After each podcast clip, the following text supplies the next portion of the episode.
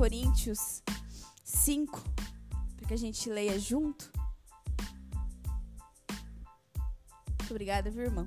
Deus abençoe sua vida. Show. Amém. Assim, conhecendo o temor ao Senhor, procuramos persuadir outros. Deus sabe que somos sinceros e espero que vocês também o saibam. Estamos mais uma vez nos recomendando a vocês? Nada disso. Estamos apenas lhes, lhes dando motivos para que se orgulhem de nós, a fim de que possam responder aqueles que se orgulham nas aparências e não no coração.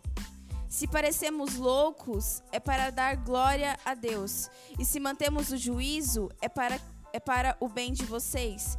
De qualquer forma, o amor de Cristo nos impulsiona. Porque cremos que Ele morreu por todos, também cremos que todos morrerão. Ele morreu por todos, para os que Ele morreu por todos, para os que recebem sua nova vida, não vivam mais para si mesmos, mas para Cristo, que morreu e ressuscitou por eles. Portanto, não avaliamos mais ninguém do ponto de vista humano.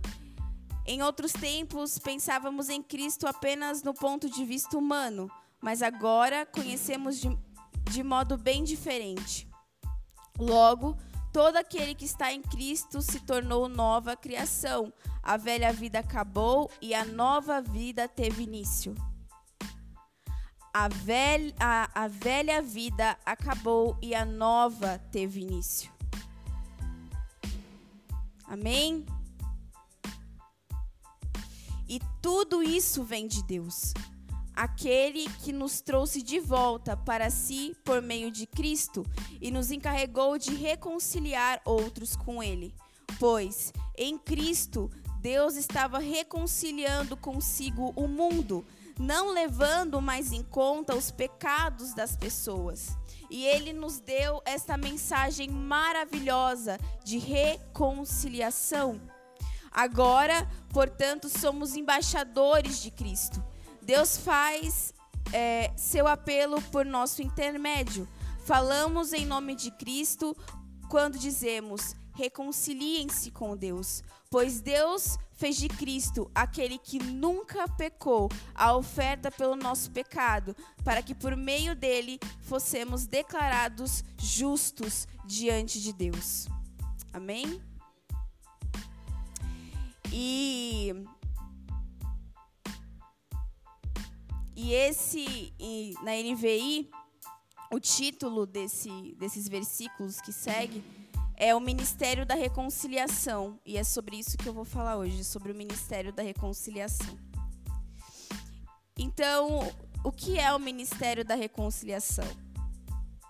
O Ministério da Reconciliação não é nada mais, nada menos que a mais pura forma de amor que poderia ser demonstrada. E antes de qualquer coisa, a gente precisa entender de onde esse ministério teve início. Então, o ministério da reconciliação ele inicia quando Deus manda seu único filho para que aquele que crê não pereça, mas tenha a vida eterna. Segue com a morte de Jesus na cruz, que leva sobre ele todos os nossos pecados, e após o envio do Espírito Santo, nos trazendo liberdade direta ao Pai. É assim que se inicia. E quando ele acontece? Agora nós vamos ler Romanos 5, 12 ao 18, que diz assim: Portanto, da mesma forma como o pecado entrou por um homem, e pelo pecado a morte, assim também a morte veio a todos os homens, porque todos pecaram. Pois antes de ser dada a lei, o pecado já estava no mundo, mas o pecado não é levado em, conta quando não existe lei. Todavia, a morte reinou desde o tempo de Adão até o de Moisés, mesmo sobre aqueles que não cometeram pecado semelhante à transgressão de Adão, ao qual era um tipo daquele que haveria de vir. Entretanto, não há comparação entre a dádiva e a transgressão, pois se muitos morreram por causa da transgressão de um só, muito mais a graça de Deus, isto é, a dádiva pela graça de um só homem, Jesus Cristo, transbordou para muitos. Obrigado, irmão. Obrigado. Ih, perdi. Não se pode comparar a dádiva de Deus com a consequência do pecado de um só homem. Por um, pecado, por um pecado veio o julgamento que trouxe condena, condenação, mas a dádiva decorreu de muitas transgressões e trouxe justificação.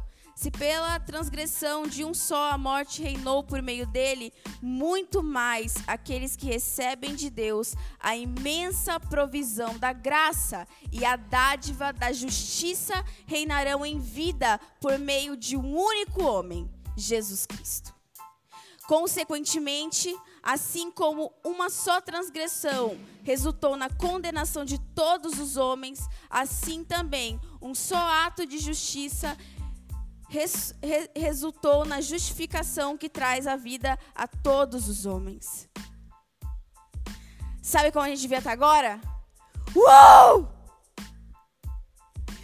Glória a Deus! Obrigado, Jesus. Obrigado, Jesus, porque o Senhor veio por nós.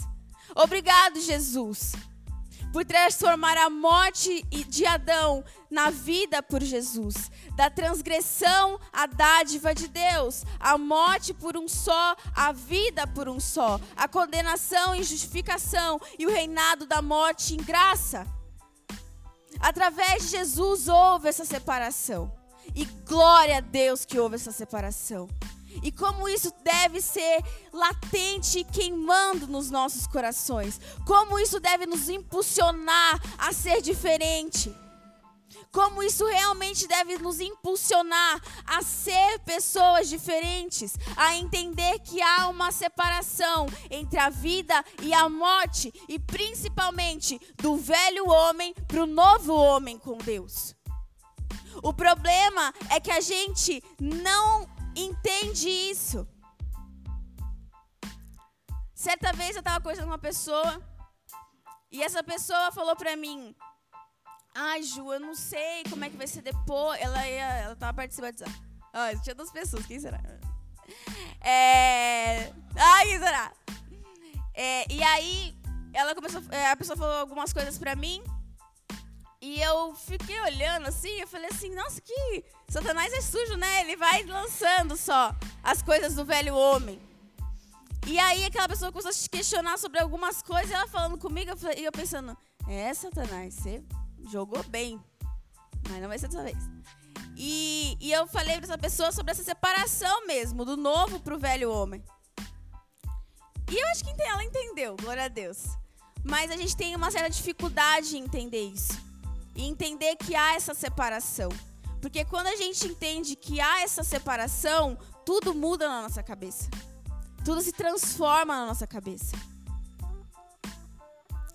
E pode ser até básico, para muitos isso aqui é óbvio, né? É, que, a que a morte veio por Adão e que Jesus trouxe vida a nós. Mas quantas pessoas não sabem o que Jesus fez por elas? Não sabem sobre o ministério da reconciliação. E onde estamos nós, embaixadores de Cristo? Aqui na palavra fala Paulo está falando. E ele fala que ele é um embaixador de Cristo. Então, que hoje nós possamos ser realmente embaixadores de Cristo. Que realmente aquilo que nós já sabemos se torne como uma ação, para que a gente possa realmente agir conforme embaixadores. Não só ouvindo, não só lendo, não só dizendo que somos, mas agindo conforme. Então, é, vendo tudo isso, vemos que como somos confrontados por esse evangelho, né? Que transforma e muda vidas. Como esse evangelho muda Muitas vezes até a nossa forma de pensar, a nossa forma de se vestir. Não é? E tem uma frase que eu que eu falava errado, aí Deus me, me repreendeu, que era assim: Deus é amor, mas, vulgo porém, também é justiça. Mas na verdade não é assim. Na verdade é que Deus, ele é amor e por isso ele é justo. Ele é justo, por isso ele é amoroso. Ele é amoroso, por isso ele é justo. E o que tem muito acontecido e o que até incomoda meu coração são pessoas que ou, ouvem falar de Jesus, que até têm alguns encontros com Deus, mas que não procuram permanecer com Ele, que não procuram se aprofundar nesse amor que modifica. E realmente vive algo extremamente superficial. E esse não, é, isso não é o que Deus tem para você. Deus não tem para você algo superficial, mas algo profundo. Algo que realmente cria profundezas. Ao ponto de você não conseguir se conter. E hoje eu vi isso no Gabriel. Ele deitou no chão e o Senhor falou assim: ele está indo mais profundo, ele está indo mais profundo, ele está indo mais profundo. Falei: toma esse pano azul de água em nome de Jesus. Vai, Mas que realmente a gente possa procurar ter essa verdadeira, é, é essa, essas verdadeiras experiências. Eu não sei porque eu estou falando isso aí, totalmente do negócio que eu estava lendo aqui, já era.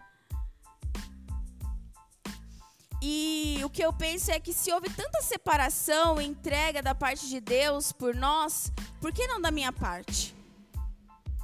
Sabe? Porque às vezes a gente raciocina e a nossa razão se sobressai sobre tudo aquilo que Deus tem pra gente.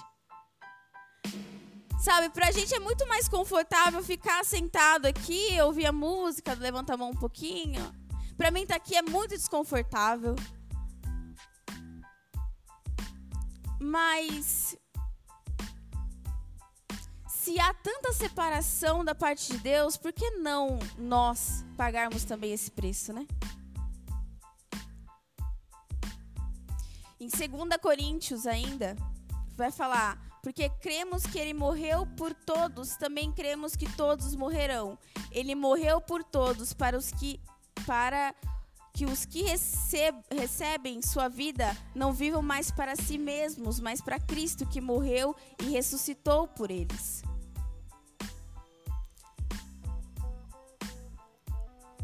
A sua vida não é para que você viva como antes, mas para que você realmente compreenda que você tem sim uma nova vida. Que há sim uma nova vida e que aquilo que é do seu passado não faz mais parte da sua nova vida. Então não aceite isso. Não aceite que isso vire uma acusação sobre a sua vida. Porque é o que eu mais vejo. Satanás se levantando como realmente um acusador das nossas vidas. Realmente se levantando como um acusador daquilo que nós fomos um dia. Só que nós não somos mais assim. Você não é mais assim. Isso não está mais sobre a sua vida. E se algo te diz que você é desse jeito, você não é. Você é quem Deus diz que você é. Você é aquilo que o Pai diz sobre você.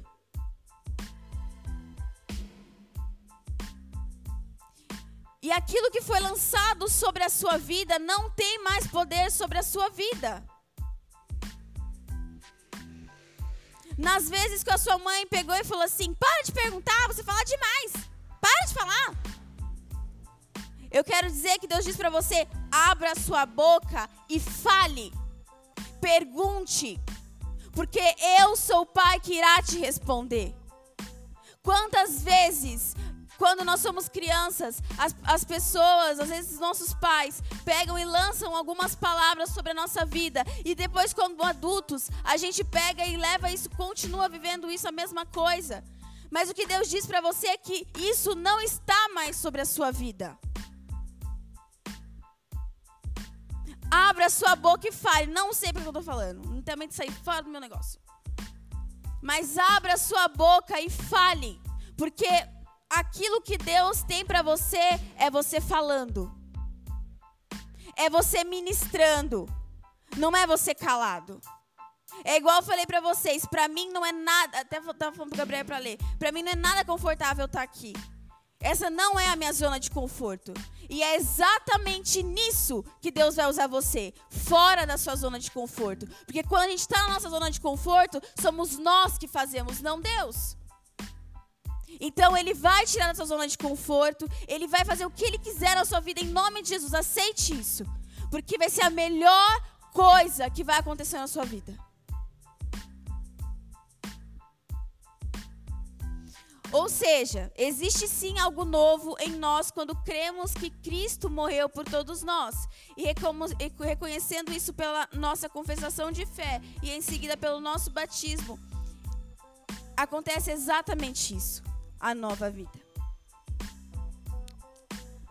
Eu até compartilhei é, no grupo, que essa semana, eu e a Rebeca estava até cantando as músicas no carro, mega nostálgicas, muito antigas, do passado, lógico, né? E na segunda-feira era só uma brincadeira. Só que Deus, só que Satanás começou a usar isso na minha vida. E ele começou a me acusar. Ele começou a me acusar. E aí eu falei assim, sai fora, eu nada a ver, eu sou outra pessoa já, Deus tá falando um negócio comigo aqui. Mas o que eu quero dizer é que cuidado.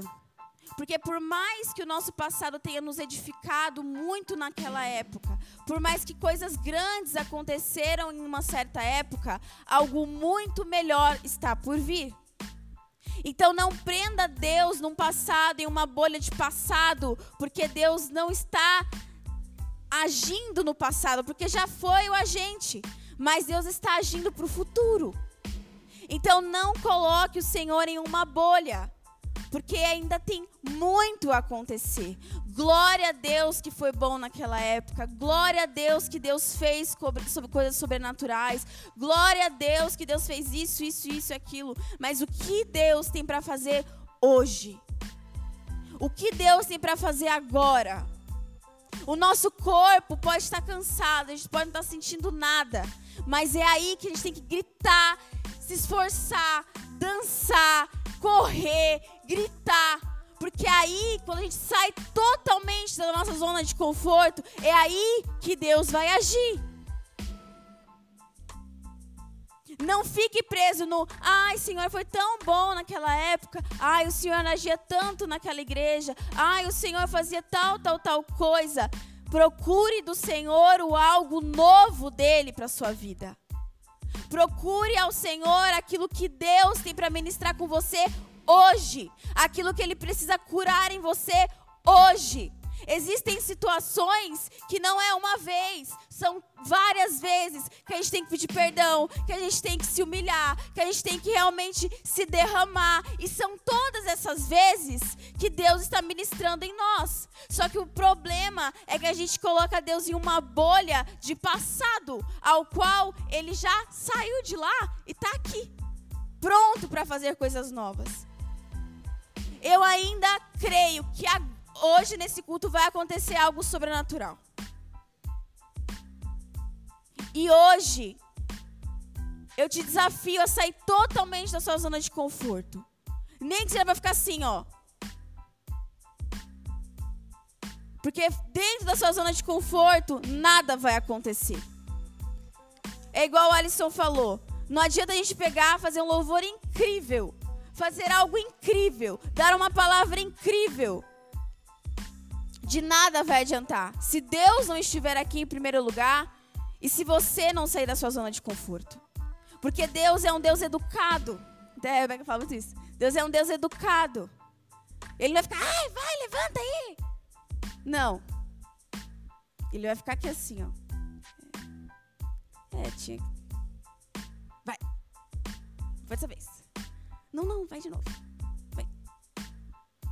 Então que hoje a gente possa realmente sair da nossa zona de conforto. E ainda em 2 Coríntios diz de, de qualquer forma o amor de Cristo nos impulsiona. E essa tem que ser a nossa verdadeira mensagem e a nossa verdadeira esperança e expectativa. Somente o amor de Deus nos impulsiona.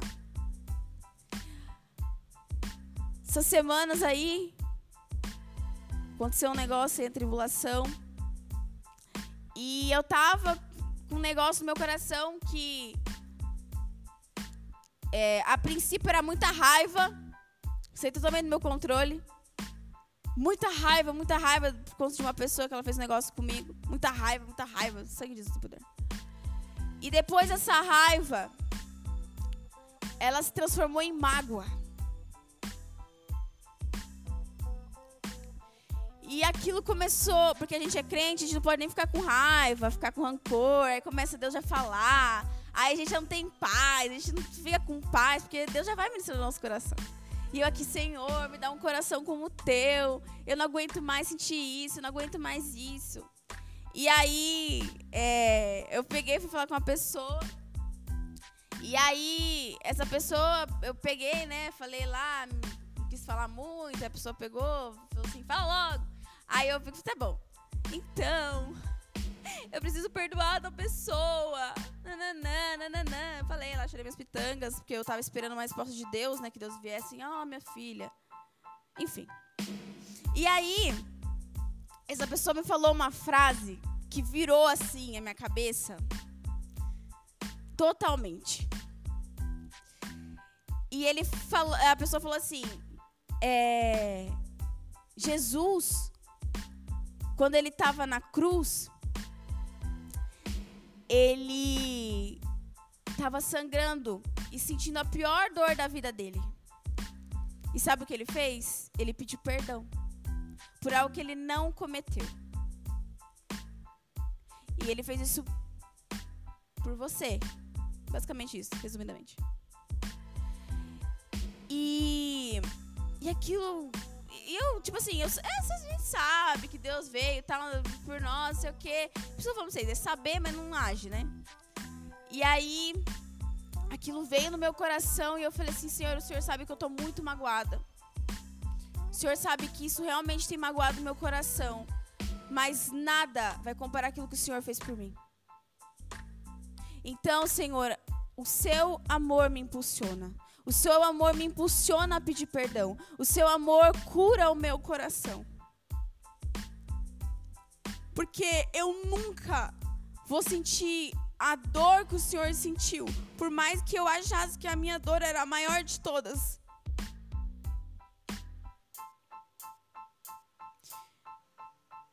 E o que eu quero dizer é que um dia alguém morreu por você sem ter nada de pecado absolutamente nada. E mesmo assim, ele pediu perdão. Então, que isso realmente possa nos impulsionar. E não é possível viver coisas maiores com o Senhor se o seu coração está contaminado só do seu eu. Se a única coisa que predomina em você é o seu achismo, razão e muitas vezes mágoa, fazendo com que aquilo que estava sobre sua vida por Adão seja maior daquilo que veio por Jesus. Normalizar toda a sua dor, razão e forma de viver a Ele porque a partir do momento que você compreende que nada disso é o que Jesus faria, tudo muda tudo muda.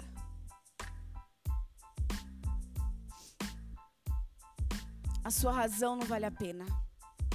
A sua falta de perdão não vale a pena. Nada disso, nada disso vai te trazer coisas boas. Nada disso vai te trazer mais profundo de Deus. Nada disso vai fazer com que o Senhor coloque o coração dele, porque não, ele não tem permissão. Então, que a morte que veio por Adão não se sobressaia sobre a vida que veio por Jesus na sua vida.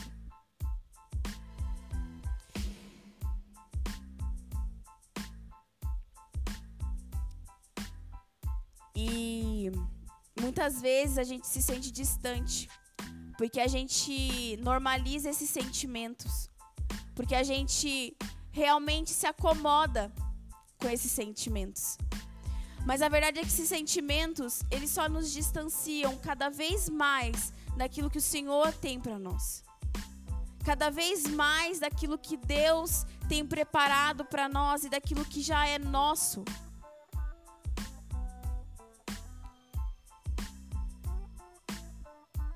E o pedir perdão e você realmente se entregar totalmente é um ato de obediência ao Senhor. E quando nós não fazemos isso, nós desobedecemos automaticamente a Deus. E isso vai sim criando cada vez mais barreiras. E é essa frieza espiritual que muitos sentem. É nessa frieza espiritual, porque você vai deixando, vai deixando. Satanás vai atacando e você vai, ah, não, mas depressão é normal, meu amigo lá do serviço tem. Ah, não, mas isso. Vocês têm noção, todo um fire a gente brinca que é uma prova do Senhor. Hoje quebrou, quebrou a chave. Quebrou uma chave. Torceu, tá, pastor? Quebrou dentro do cadeado, você acredita? Quebrou dentro. Avisando agora, graças a Deus, pode nem ficar bravo comigo. É, mas quebrou a chave dentro do cadeado. Quebrou a chave dentro do cadeado. Aí a gente ficou assim, ó. Vamos entrar na igreja agora? Pra montar essa tenda aqui? Amém, Deus, amém. Mas todo um fire é uma coisa diferente. E a gente não pode normalizar isso. A gente não pode normalizar a frieza espiritual, a gente não pode normalizar isso. Porque não é normal. Não é normal. Ai, que dor. Que, eu estava orando, não sei o que, eu senti uma dor no meu corpo, uma dor no meu corpo. Parei de orar, parei de sentir. Falei, tá repreendido em nome de Jesus. Não vou parar de orar. Você vai, vai orar pra, um, uma pessoa, está orando lá no propósito, aí você sente o bicho assim na sua cara. Sim. Você de novo aqui? Mas o que eu quero dizer hoje realmente, tô acabando já, é que primeiramente, compreenda o ministério da reconciliação e viva conforme. Entenda que a vida por Jesus já está sobre você e é uma nova vida. Então, aquilo que passou, passou e tudo se fez novo. Então, viva conforme uma vida nova. As acusações que Satanás tem colocado da sua vida não devem ter poder sobre a sua vida, porque não é sobre você. Isso não está sobre você. Jesus não te vê dessa forma.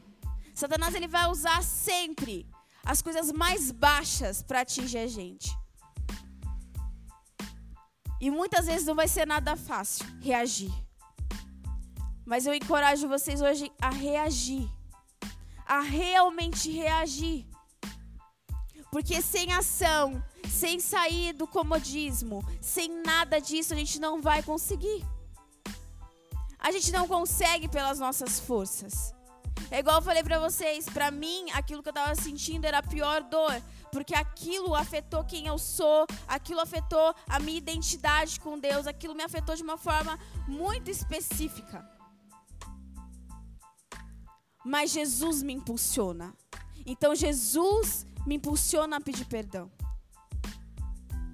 Então que o Senhor possa ser a sua forma mais breve de impulso a você pensar nele, a você realmente olhá-lo como aquele que não tinha pecado algum, mas que pediu perdão por algo que nem era sobre ele. Que nem era sobre ele, mas era por nós. Então, gente, que vocês vão cantar, né? Em nome de Jesus, vão louvar ao Senhor Jesus aqui. que hoje a gente realmente possa sair do nosso comodismo. Que nós possamos realmente entender e viver o sobrenatural de Deus hoje, agora, e nos preparar para a vinda do nosso Pai. Nos preparar realmente para isso. A gente brinca, mas realmente as coisas são assim. É joelho no chão e boca no pó. É só dessa forma. E é nessa, é nessa forma que nós saímos do nosso comodismo também. Então, que hoje a gente realmente possa ser confrontado por Deus. Que realmente hoje o Senhor possa pegar aquela ferida, abri-la aos seus olhos. E que se ela machuque você, que ela machuque, que ela tenha uma dor física, para que você realmente mude e para que isso gere mudança na sua vida. Porque isso não está mais sobre você. Amém?